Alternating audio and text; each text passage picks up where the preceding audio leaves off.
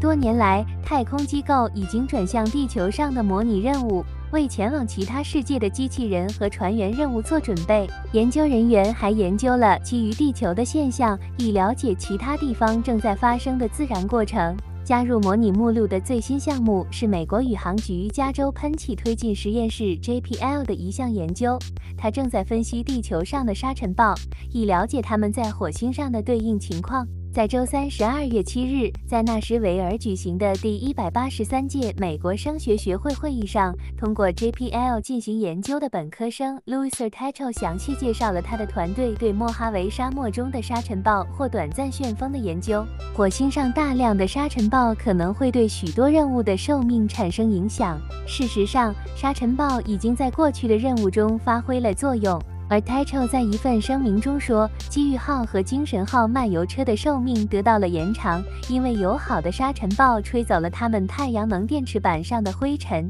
但是机遇号最终屈服于火星上的全球沙尘暴，显示了大气层中尘埃负载的重要性。鉴于火星上的资源有限，很难深入研究火星上的沙尘暴。幸运的是，这种现象在地球的沙漠中经常发生。JPL 团队正在分析莫哈维沙漠内华达和安全基地的微气压计所拍摄的七年的压力数据，寻找尘土飞扬的明显特征。涡旋中心的压力下降，像心电图 EKG 信号一样波动着。由于有如此多的信息需要筛选，该团队已经开发了一种自动检测算法，以识别相关数据。最终，该团队将根据火星大气条件调整其对沙尘暴的分析。希望通过我们的沙尘暴探测器，我们将能够更多的了解对流涡旋的形成特征，以及它们如何在各种地貌上移动。而 t a c h o 说，这将提高火星天气模型的准确性。这不仅对了解火星上的尘埃循环以及它们在火星演化中发挥的作用有直接影响。